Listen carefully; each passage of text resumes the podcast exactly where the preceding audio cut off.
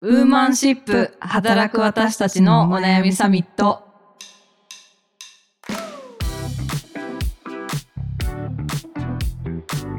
皆さんこんにちはニュースピックス 4W の中道香です川口愛です。佐藤由美です。この番組はニュースピックス 4W がお届けする次世代を担う女性がリーダーとしての一歩を踏み出せるように女性に関する主要ニュースやリアルなお悩みについて語り合う番組です先週に引き続き、えーゲストをお呼びしております毎日新聞の記者菅野蘭さんですよろしくお願いしますよろしくお願いします。毎日新聞のデジタル報道センターで記者をしている菅野です。今週も引き続きよろしくお願いします。お願いしおます。今週もいい声。いやー、ねいい声だありがとうございます。あの、35にして初めてこのアニメ声が役に立ったって思ってます。はい、えーそんな素敵な声の菅野さんと今週も配信をしていければと思います。で、先週はあの国際女性デーの、まあ、それぞれの特集を振り返ってのお話だったんですが、今回は、まあ、いつもの、えーウーマンシップ通り、ちょっと記事を一つ取り上げてご紹介したいと思います。共同通信の日本7年連続ワースト2女性働きやすさ29カ国中という記事です。イギリスの経済誌エコノミストは先進国を中心とした29カ国を対象に女性の働きやすさを指標化した2022年のランキングを発表した。日本は2016年から7年連続でワースト2の28位。同氏は女性が未だに家庭と仕事のどちらかを選ばなければならない状況にあると指摘している。このランキングは女性の活躍を妨げるガラスの天井の指標として毎年実施。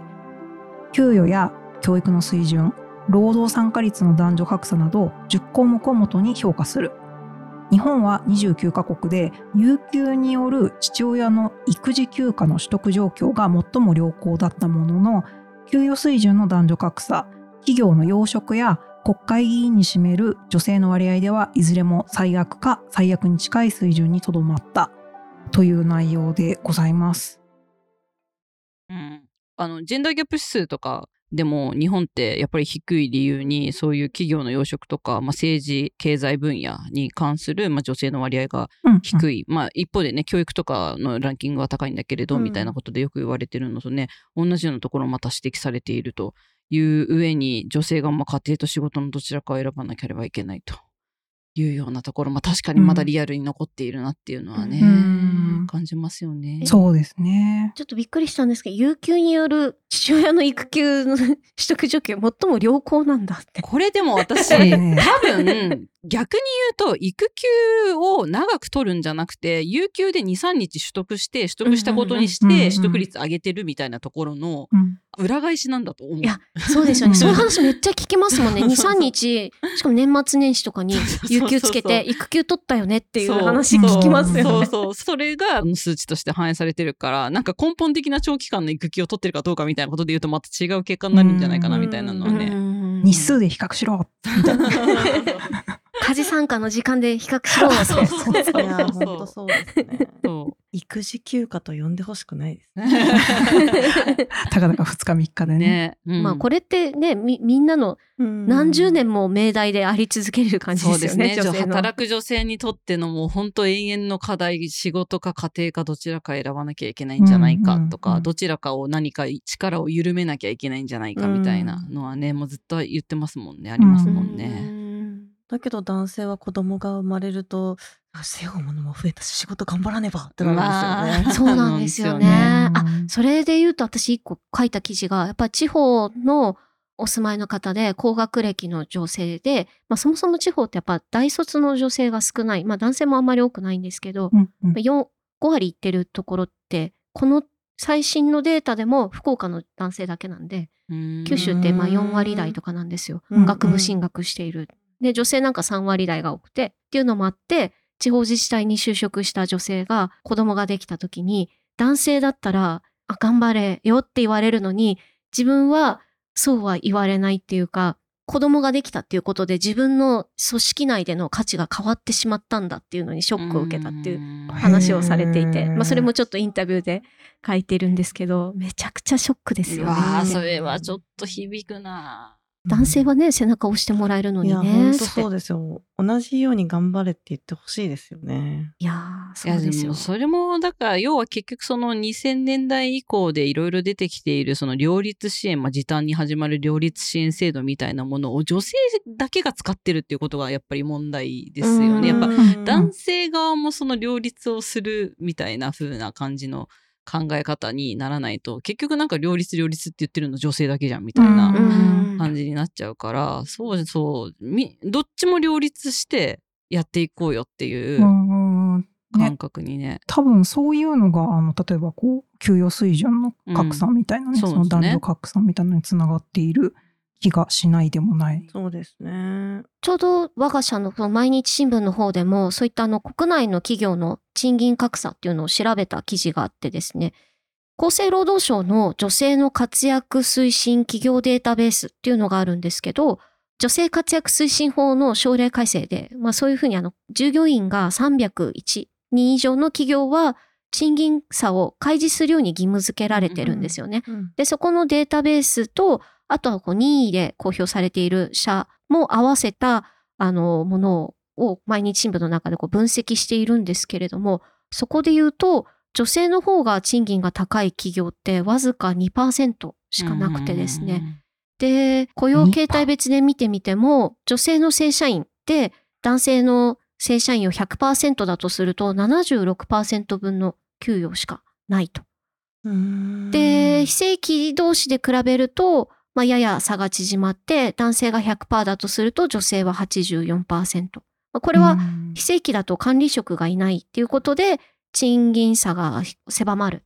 でもまあ女性は多分、まあ、これは推測ですけど、時短勤務だったりとか、はいっていうこともあって差が出てくるのかなと思うんですけど、まあ、全体で慣らしてみても女性って男性の71%なんでなぜここで賃金格差があるのかっていう話ですよね。大きいですよね。いやうん。大きいですよ。だって3割引きって言われたら買っちゃう時あるじゃないですか。うん。いやだって考えるとすごいそのか、うんね、差の開き大きいよなって思って。ううん。ん面白いですよね。各社さん、どこが高いか、どこが、そのペイギャップが大きいかっていうと、うん。神戸物産さんとかはうん。46%、うん半分ぐらいしかないってことですか、えまあ、一般職とああの総合職を正社員で計算してるっていうのもあるんですよね。だからなんかこうこの分析でも出てるんですけど従業員の数が多い大企業ほど賃金格差が広がるって言っててなるほど。1001人以上の企業だと男性比67%になってしまうらしいです。なるほど。あのマミートラック問題と、そねまあ、はい。そもそもがあの就職の採用の仕方が違う入り口が違うっていう問題ですよね。ちなみにマミートラックというのは妊娠出産を経て会社に復職した人が責任のある仕事に就けないとかなんかそういうこうちょっと緩い仕事子供がいて大変でしょみたいな余計な配慮によって緩い仕事を課せられてしまうみたいなっ管理職コースから外れちゃうと。うん。ていうことを意味しておりますね。わかりやすいありがとうございます。ありがとうございます。いやでも本当そうですよね。そういうまあまあそういったまあ会社のね総合職一般職みたいな話とかも含めたそういう仕組みとか構造によってそういう賃金格差が広がってしまっているみたいなのはねすごいありますすよね。うん性別での役割分業みたいなことうんがあるんですかね。その例えばこう営業は男性で営業アシスタントは女性みたいな。うんただ営業アシスタントは一般職みたいな形で、なんか女性はアシスタントみたいな性別役割がもうそもそも入社の時点で決まってしまってるみたいな感じなんですかね。ああそういうのももしかしたらねあるかもしれないですよね。あでもこれ本当7年連続ワースト2うん、うん。ですけど、7年2016年。2016年。7年前何してました？7年前私は最初の結婚をしていた気がします。あめっちゃ笑っちゃった。ごめんあ最初の結婚をしていたで専業主婦みたいな感じでやっていてもう毎日うつ病のように、もう全然想像つかない。専業主婦も。ね想像つかないですよね。ねもう社会と隔絶されてうんでもう毎日うつうつとしてなんか自分はどうやって生きていけばいいんだみたいな感じでうつうつとしていたような時期だったかもしれないですね。ううん。うん、その前はやっぱりすごいめちゃめちゃ働いてたので、うんでもやっぱりもう結構男社会っぽい業界だったんですよ出版社で、まうん。漫画の編集をやってたんですけど。ハードそもうそうですね。もう夜中に作家さんとか男性の編集者の先輩とかになんかこうまあ女性要員としてなんか飲み会に呼び出されたりとか。う。わかる。わわかると思いながらそう。とかなんかよくわかんないけど犬の散歩したりとかですね。作家さんの作か家さんの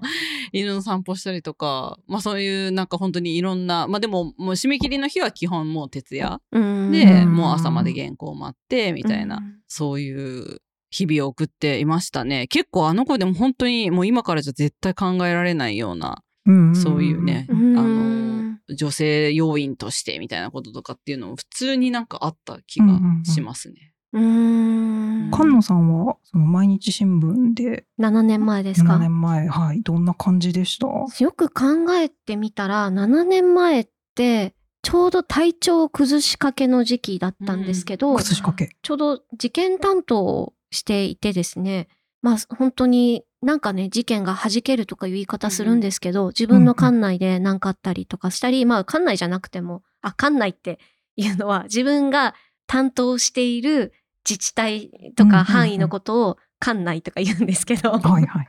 そこで、まあ事件が起きて、自分が持っている担当書とかの事件だったら、もうもう間違いなくずっと忙しくなるし、その他のところでも応援に入るんですね。で、そういう事件が起きると、まあいわゆるその夜打ち朝がけという、もはいのがはいはいまあ普段もしているんですけど、より激しくしなければいけないみたいになるので、当時あまりにも忙しくてですね、家のことができなくなってしまって、紙の新聞が届くんです。届いてるものが全然片付けられなくって、どんどんなんか新聞の山みたいになってっちゃうんですよ。はいはいはいで、皿洗いとかめっちゃ溜まっちゃうし、掃除もできないってなって、うん彼があの遊びに来ても私は仕事をしているのでこれを見かねて「大丈夫?」って言って「普通じゃないよ」って言って全部掃除をして帰ってくれるみたいな、えーそういう生活でしたね。優しい優しいよね。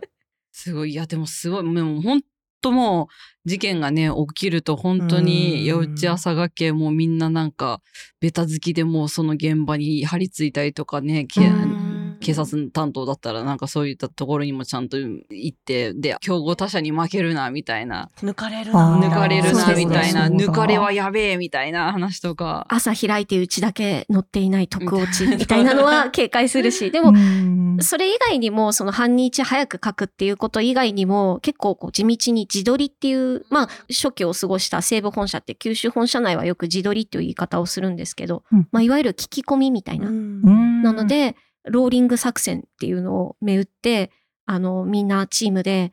君は何丁目から何丁目までって割り振って一件一件全部ピンポン押したり、えー。お店に全部声かけて防犯カメラありますかとか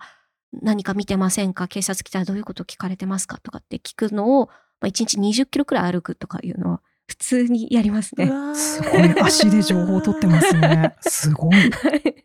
まあもうそういう働き方も変わってきているかもしれないですけど、でもまあそういう聞き込みで足で稼ぐっていうのは未だにまあ大事なことではあるんですけど、うん。なかなかね体力を使う仕事ではありますね。ね。なんか最近だとね結構あのツイッターにもなんかこう災害とかのそうねそうですね画とかそう上がるからいやか自撮りの範囲もネット上にまで及ぶという時代ですよね。そういうことですよねそういうことですよね。範 囲広くなってるだけだと 範囲が広くなっているだけです。ね7年どうどうですか？中道ちゃんは7年前は。私でも考えてみるとなんかこうその時はあの多分編集プロダクションっていう、まあ、制作会社で、まあ、あのメディアの、まあ、今みたいに編集とかやってたんですけど、まあ、ちっちゃい会社だったんでオフィスに寝泊まりすることもハードな時はあったなとか思いつつでもなんか今もうなんかまあハードなな時は徹夜したりとかするからなんか正直あんま変わってないかあれ？あれ？あれ？あれ？れ？れ？あれ？れ？れ？そういうところもあったりするので、うん、まあでもなんかこうそこそこで困ることがねあのそれ？こそこう家庭とかがないのでとかなんですけど由美さんとかは7ね年前だったらお子さんいますもんねそうですねいらっしゃいます。5歳、3歳とかで死んでました。あー死んでました。何にその時確か保育園が2人バラバラだったんですよ。同じ当時結構待機児童が大変な時期うんで、日本死ねぐらいの時日期か。本死ね時ぐらいの時期でそうですよちょうど7年じゃないですか。日本死ねって。今、今もね、結構こう、保育所も増えたので、そこまでじゃないかもしれないんですけど、結構こう入れなくてですね。で、上の子が入っていた保育園に下の子が入れなかったので、違う保育園にバラバラのところに行っていて、うん。で変もう仕事行って帰りに一人迎えに行って自転車に乗せてさらにもう一軒行って自転車に乗せてみたいなことをやるっていう朝も同じくみたいな毎日？毎日。雨でも。あ辛い。辛い。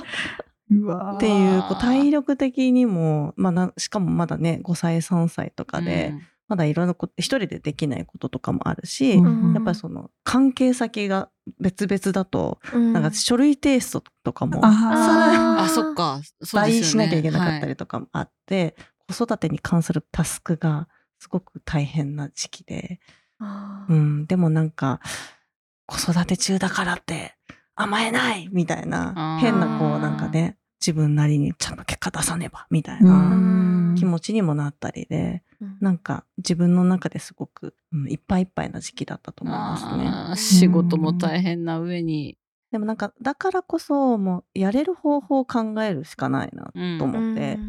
うん。自分でこう両方を迎えに行くのが大変だったらやっぱもうシッターさんにお願いするとか、うん。なんかもうに24時間しかないから、まあ、選択と集中でもうこれは諦めようとか。うん。うん。うん。うん。うん。散らかってても死なないからもうこれは優先度下げるとかっていう、まあ、自分の中でのこう集中と選択とそれの優先度みたいなことをやらないと、まあなんか自分のやりたいことができないなっていうふうになんか思い始めた時期、何でもかんでもやれないなって諦めがついた時期かもしれない。あー。うん。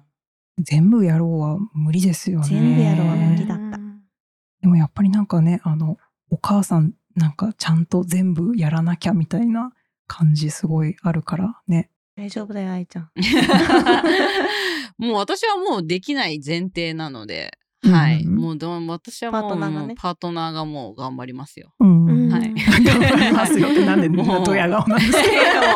うちのあのスーパーパートナーがもう自分が産むんじゃないかぐらいに今スタンバってるんで。心強い。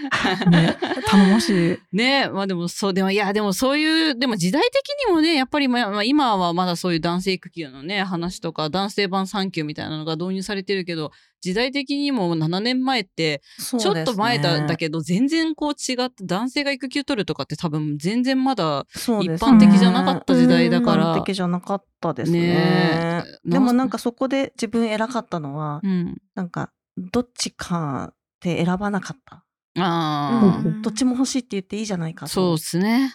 思っていたのが偉かった。あそれはすごうんい素晴らしいと思う。うんどっちも諦めないっていうところが深い。うん7年前を振り返るだけでいろいろわかりますね。そうですね。うん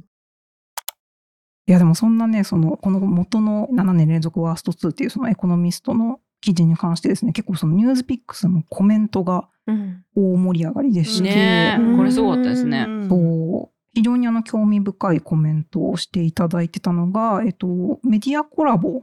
の代表の古田大輔さんですね。この人はあの私がまあ元一緒に働いてたのバズフィード、日本のバズフィードジャパンの、えっと、創刊編集長であのいらした古田さんなんですけど、うん北欧諸国の大使館が主催のトークイベントで、なんかこの間モデレーターをやったっていうことで、そのイベントがジェンダー平等とメディアっていうあのテーマだったそうです。で、そこに、まあイベントにジェンダー平等のそのトップクラス結構北欧がもう上位、うんはい、占めてるんですけど、そこの北欧のメディアのその女性たちとの議論で、そのメディアの役割の大きさみたいなのが話題になってましたっていう話をコメントされてて、うんえっと、コメントの内容をちょっと一部ご紹介すると、日本の場合、大手メディアの編集トップはほぼ男性に独占され、社長も幹部も男だらけです。女性の働きやすさがワーストだというニュースを報じるメディアの状況もワースト。うんこのニュースがピックされたニュースピックスはどうでしょうか？ドキー耳が痛い。私この、このコメントを見た瞬間に、もう無意識で、もうノールックでいいね押してたんですよ。脊髄反射的に。脊髄反射的にプチッみたいな感じで、はい、いいね、みたいなことをしてたんですけど、本当にね、この話でもメディアにいるとよくされませんか、されますね。そういうふうに報じている御社の社内状況どうなんですか？みたいな。絶対つきますね、ねコメントが。ね。うんそして返す言葉もございませんみたいながちなのはな。んとか頑張ってははいるんですけど、うん。一記者として、みたいな感じです。いやーそうでしかもね、まあ、ニュースピックスはねこう、まあ、その最たるというかね。マッチョそうでですね。男子校メディア的な、ね、校メディアって言われるっていう。ありますけどそうですね。まあでも若干、そのまあ私たちがね、あの、有志という形ですけれども、こうして NewsPicks for We という、まあ、女性のキャリアをエンパワーメントするプロジェクトを立ち上げたっていうところは、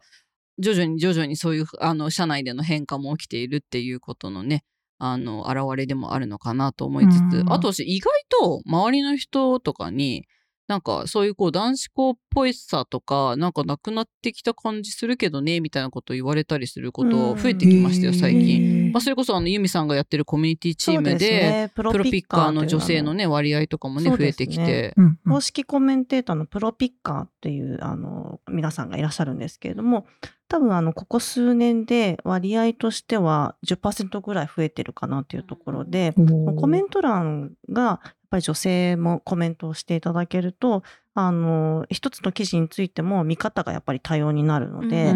そういうのをご覧いただいて女性の方もあ読んでいいんだなって思っていただいたりっていうところははあるかなと思っていてこの間その女性プロピッカーの皆さんをお呼びしたパーティーをうん。開催したんですけど、あのみんなで変えていきましょうねってこう本当にあの公式コメンテーターの女性の方々も言ってくださっているので外圧からみたいな話ありましたけど、まあ、外からね外堀埋めるというか仲間を増やすっていうのはすごい大事ですよね。うん。うんそうですね。女性がこうピックアップして読むっていうことの効果っていうか力って思った以上にあるんだなって今聞きながら、うん。そっかそっかってすごい普通に「へーって。あなんか女っと性が読簡単なんでるメディアなんだっていう印象をつけていくっていうのは大事かもしれないですね。うん。すいません。なんかすごい素朴な感想だったけどなんか めっちゃ勉強になりました なんか今のそのプロピッカーに女性が増えてるに近いかもなんですけどそのこの古田さんのあのイベントのレポート記事みたいなの上がっててうん。でそこでそのあの北欧のメディアの方が言ってたのです。ごいこう突き刺さるというか話がなんか女性の専門家をもっとそのメディアは取り上げていかなきゃいけないっていうのを言ってて、あ確かに言われてみると、うん。誰か企画にアサインするってなった時に男性ばっかりになっちゃううんなっていうのすあるあるでごい。すよね。そういしかもい一面ばっかそうなんですよねそうそうそうで特にこうテクノロジーとか AI とかそういう地方創生とかの領域になるとやっぱり男性がどうしても多いんですよね、有識者って。ででもそこでなんとかこう女性の方を探してアサインしてとかうんっていうのは結構意識してますね。そう頑張ってねそこをこうあメディアに出てる人だっていう女性を増やしていくのはすごい私たちの役目です。しそうあの紹介されててめっちゃ面白かったのがそのなんか女性の専門家になんか BBC とかがそのメディアトレーニングというかコメントするトレーニングみたいなのしてるんですけどなんかそれをそうやってるって聞いてあなるほどなみたいなそういうところからこう結構変えるためにいろいろ動くんだっていうのはそうレポート記事読んで超勉強になりました。うん。それなんかすごくウィンウィンですよね。うん例えば初めてやっぱ取材受けてもらう方とかだとなかなかまあこっちもできるだけ丁寧に説明はするんですけど齟齬って生まれやすいじゃないですか。うですよね。特に新聞で締め切り迫ってて今日の記事だっていう時なんかは結構難しいので、いやー。そうすると結局今まで経験ある方になっちゃうからうん。一面みたいになっちゃうんですそうよね。この人安定してコメントしてくれるっていうなんかこう信頼感がってなるとやっぱり実績ある人にってなりがちですしね。まあ、なんかそういうのをやっぱりこう教育の場からあった方がいいのかもしれないですよね。うんこうこの間こうそれニュースピックスでアウトプットキャンプって言ってこうコメントの仕方をトレーニングしたりとかそれを習慣化するようなプログラムを提供させてもらったんですけへどー今までそういうやっぱりトレーニングって受けたことがないしそのアウトプットをすることのメリットっていうのを体感したことがないからその発信するとかあのコメントをするってことの必要性みたいなことを考えたことが多分ない方が多かったんですけど、うん。やってみるとその筋トレと同じで、こうん。う思考力とか発信力って、まあ、日に日にこうついていくっていうのを、まあ、なんか実感できたっていうおっしゃってくださる方が多くてそれによって自分のこう引き出しも増えたし発信することでつながることも増えたしみたいな風に言っていただけてなんかそういうふうにこう特に女性ってあまりこう自分の意見を言わないのが美徳みたいになんか教えられる人もいると思うんですけど、まあそうではなくて男性も女性も誰でもこうあの自分の考えをかまとめて発信するみたいなトレーニングを小さな頃からできるといいんですけどね。うんうんそうですね。でも私たちはねまだそのあの10年できて10年今年ちょうど10年そうですね。のメディアですけどなんか毎日新聞さんとかその内側の感じ？役員はね男性しかいない状態なので、はいはいでやっぱりあと東京本社に来ていろんななんか偉い人がやってる会議なんだろうなっていうのを横目で見て全員男性だなって思いながらうん通り過ぎることも結構あるんですよね。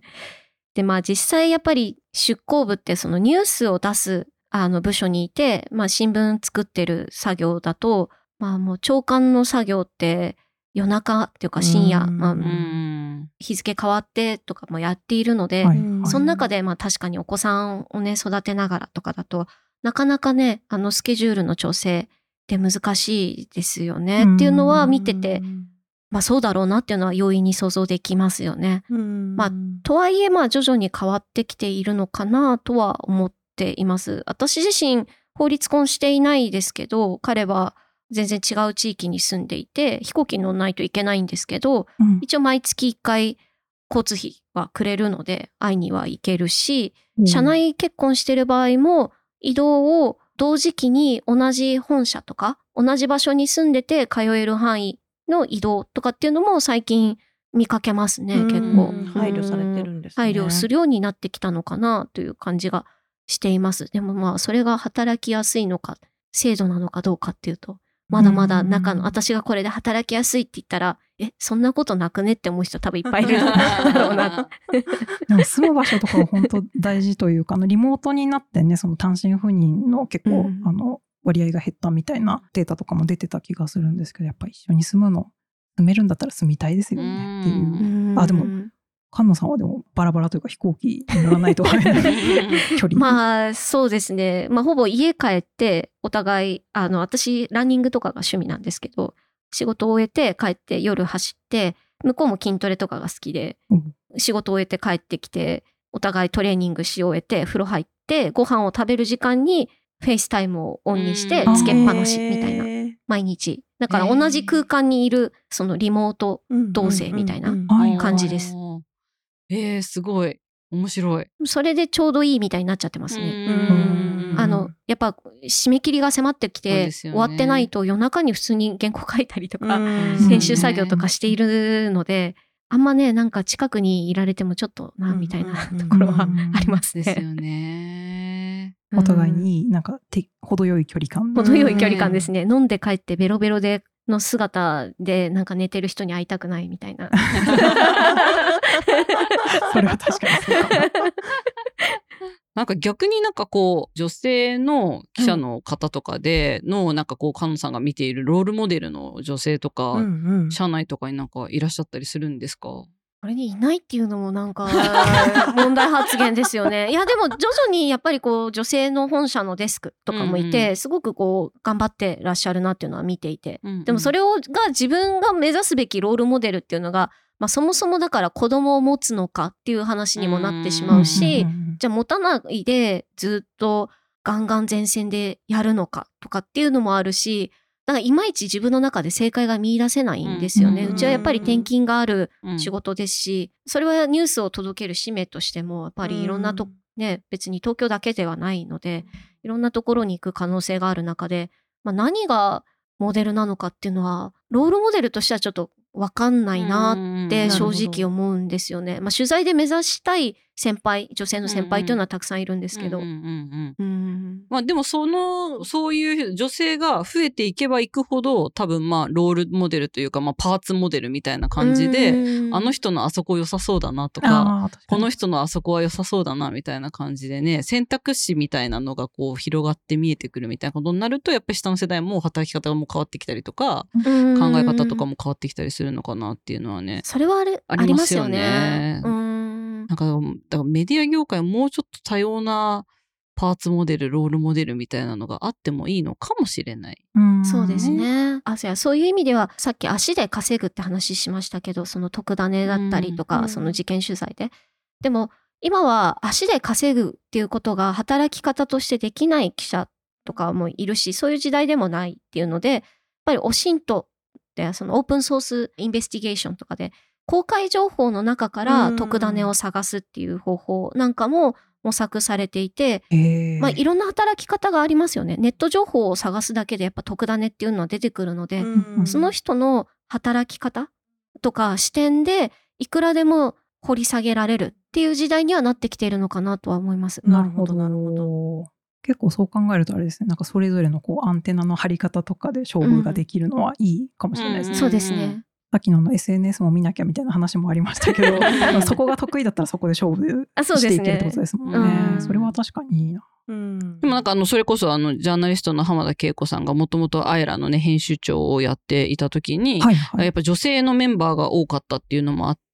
その速報主義じゃなくて特殊主義にして、あの、やり方を変えてったみたいな、そのメンバーが働きやすいような形で、そういう構造とかをちゃんと見直して、まあそれでね、実際に結果が出てっていう風になっていったっていうところが、そういう、なんていうんですかね、絶対にこの、もうみんな、みんなが幼稚朝がけして、速報で特ダネ取らなきゃいけない、じゃない働き方によっての新しい結果みたいなのが、うん。まあ、こういう時代だからこそ、まあどんどんどんどんね、広まってったりとか変化してってっていうのができるのかなっていうのはん。思いますよね、メディア業界としてもね。うん。そうですよね。うん。まあ、なんかその私たちが作っているメディアのコンテンツってこう誰かしらにこのバイアスを植え付けるこう可能性があるっていうふうに思うと、やはりその働いているそのバイアスををあの全て排除するって難しいと思うので、いかにその組織に多様性があるかってやっぱり大事かなっていうふうに思ってそうですいね。て、なんかそういう意味で言うとやっぱりその働いろんな人が働ける環境にしていかないといけないなっていうのを今日は聞いてて改めて思っていてですね。私すごいあのめっちゃお笑いが好きなんで、うん。バラエティ番組もよく見るんですけどやっぱり多分お笑い番組を作られてる現場って男性が多いねようにすごく見えていて、男性の内輪受け的なお笑いが時になんかちらつくとすごくこう引いてしまう部分もあって、でもきっと私たちは私たちにもそういう危険性をはらんでるんだなっていうのをすごく自戒するきっかけになるので、うんうん、まあなんかどどういう職種であれだと思うんですけども、うん、影響力のあるメディアだからこそうんやっていかないといけないですね。そうですね。うんいろんな視点持ってね、うんやらないといけないですよね。そう確かに。プリキュアの中に男の子の選手がそうそうそうそう。入る時代ですから。ね。あとなんか今度お母さんと一緒のキャラクターもなんかノンジェンダーみたいなキャラができるみたいな噂を聞いたこと聞いたような気がする。あと、私、あの、リスナーさんに教えていただいた特撮の王様とかお姫様みたいなのが出てくるんですけど、戦うお姫様っていうか王様の、女性の王様がいて、わがままになればいいじゃない。あなたの望みは誰でもない。あなたにしか叶えられない。夢も未来もわがままから始まるの。みたいな。セリフを言うキャラクターがいるんですよ。第3話です。すごい。第3話ですね。タイトル、わがままを捧ぐか。キングオージャー。これを、あの、リスナーさんにおすすめされました。この、このセリフを菅野さんにささい、あの、どうぞ、みたいな感じで。リスナーさんから送られリスナーてきた。さんから送られてきました。えー見てみよなんかいいですね。なんかこう。うね結構日本はね、こう協調性とかその和を持ってみたいな感じになりがちだけど、わがままでいいじゃないっていう。ねななんか今の子供たちが本当ね、こういう強いメッセージを持って育つっていうのはいいことだなと思って。ね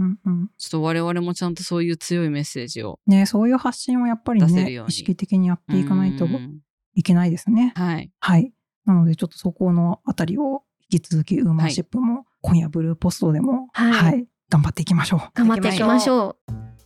では、えっとちょっともうまだまだお話ししたいところなんですがお時間かなということで今回あのゲスト2週にわたって菅野さんありがとうございました。ありがとうございました。いやどうでしたかゲストに？やっぱこうやって話するとかコラボするって楽しいなって思って、うん。ねうん。音声を始めたからこそできる出会いと、うん。こういう機会だったんであやってきてよかったなと思ってこれからも続けていきたいなと思いました。いやーありがとうございます。本当にね最初お声かけいただいたおかげでこういう形でお互いにねゲストにってねうんなってるのでちょっと来年なのか今年なのかまたはいなんかやりましょう盛り上げていきましょう、はいあ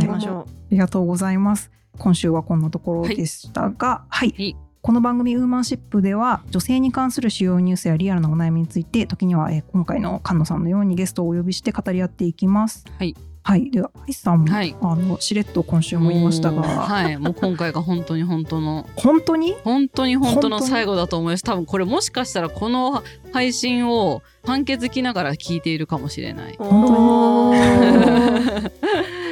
それはその時点で PC を開いているとかそういうことではなくて、ではなくそれはもうもう全然そういうことはしないようにして残りわずかなマタニティライフを楽しみつつああ、確かちょっとあの出産に向けて戦々恐々とする中なんですけれども、に。うーん。はい肌着送るね。あ畑ありがとう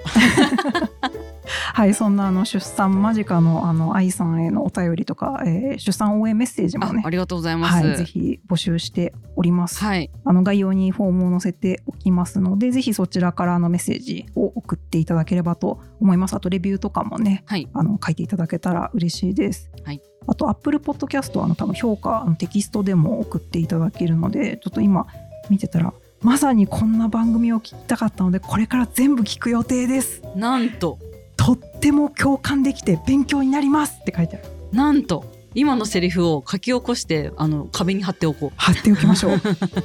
てかもうう励みになります。このレビューを印刷して社内で配ろうとそうしよ思いました。うそうしよう。あとあのもっとカジュアルにというかツイッターで「ハッシュタグウーマンシップ」でも、はい感想を募集しておりますのでつぶやいていただけたら嬉しいです。それではまた来週ありがとうございました。ありがとうございました